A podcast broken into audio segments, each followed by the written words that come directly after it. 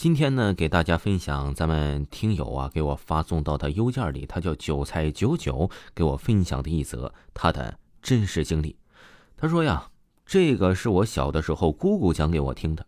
上个世纪六七十年代吧，各家各户都是烧柴火、煮饭、炒菜。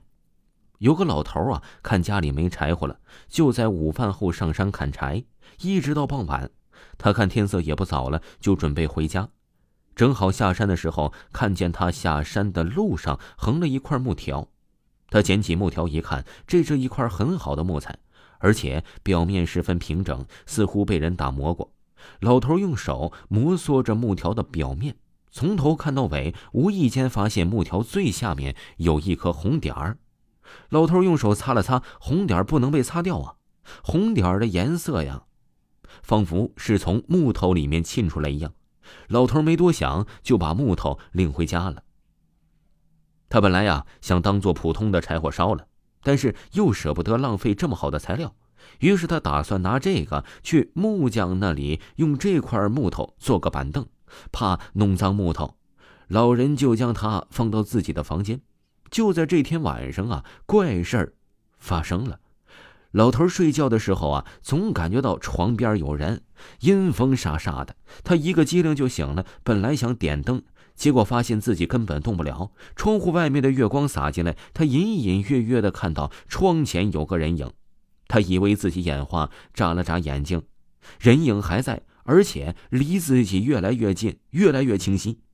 人影在他的床边停下，老人看清楚了人影后的样子，是一个穿白衣服、脸上抹的大紫大红、头戴鲜花的女人。老人吓得晕过去了。第二天醒来呀，发现自己腰酸背痛，再看房间里什么都没有。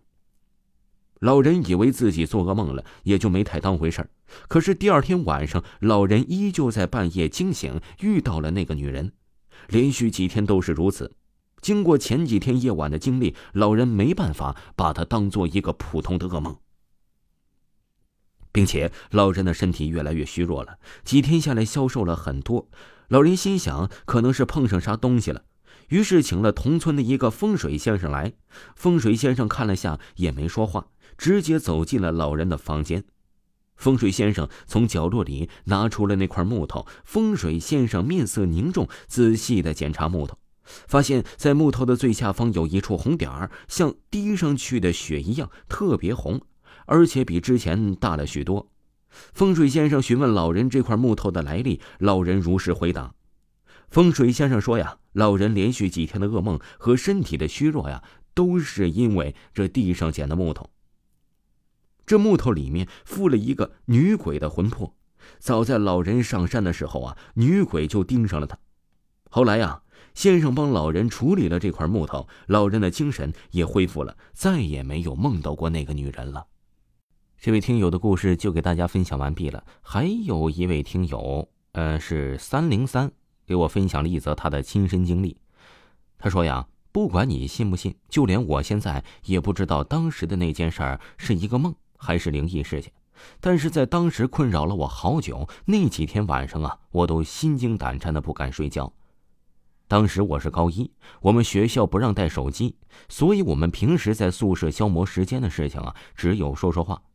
当时已经很晚了，我和我对面的床的男生正在闲谈，说着说着，我就突然发现他有点不对了，六神无主，仿佛就像是一个丢了魂的人一样，坐在床上背对着墙，手里拿着一沓钱在那数着，边数边笑啊。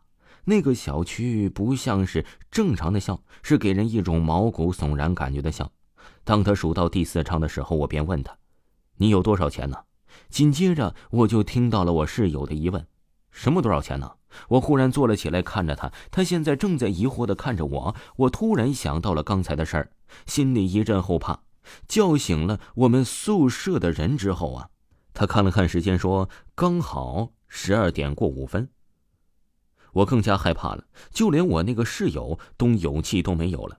当晚我一夜没睡，第二天就跟家里人商量搬出去住了。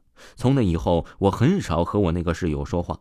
虽然感觉很对不起他，但是我还是没有勇气。一看到他呀，我便会想起今晚的事儿。这是我的亲身经历，直到现在我还是非常害怕。听众朋友，听友分享的故事就给您播讲完毕了。如果呢您有自己的亲身经历，就可以私信维华，维华发您咱们直播时通知的二维码来进行分享故事。咱们下期再见吧。